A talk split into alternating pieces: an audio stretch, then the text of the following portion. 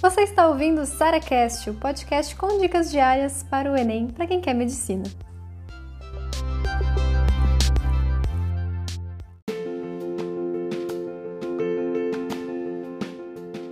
Como lidar com o desânimo e a falta de foco? Foi uma pergunta que eu recebi e eu preciso ser bem sincera com vocês. Nesses áudios sincerões, eu acho que eu ajudo muita gente, apesar de tocar às vezes na ferida. Galera, quem tá desanimado e com falta de foco, muitas vezes já desistiu, porque não acredita que é possível, sabe?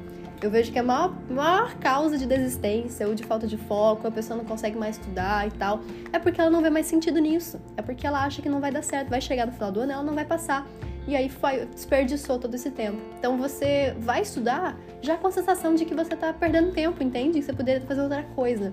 E quando a gente tem isso na cabeça, não vai focar, não vai dar certo, sabe? É aquela coisa, se você vai fazer um negócio sabendo, tipo, achando que você não vai conseguir, você não vai conseguir. É, é simples assim. Se você vai negócio, tipo, com toda a garra, dando o seu melhor, a sua chance de, de realmente conseguir o que você quer aumenta, tipo, monstruosamente. Então, a primeira coisa que eu queria falar para vocês é: não se dê por vencido. O jogo não acabou ainda, não. Na verdade, tem muito jogo pela frente ainda, sabe? Então, se você começar a todos os dias ver que o seu estudo está dando resultado, isso você tem que, sabe, ver a sua evolução, ver as questões que está conseguindo fazer que antes você não conseguia. Esse é o grande objetivo. Porque quando a gente vê que está dando certo, a gente se motiva. O foco volta, entendeu?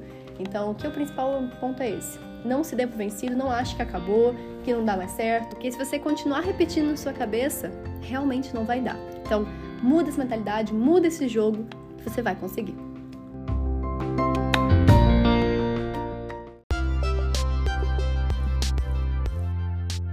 Você ouviu mais um SaraCast, podcast com dicas diárias para o Enem.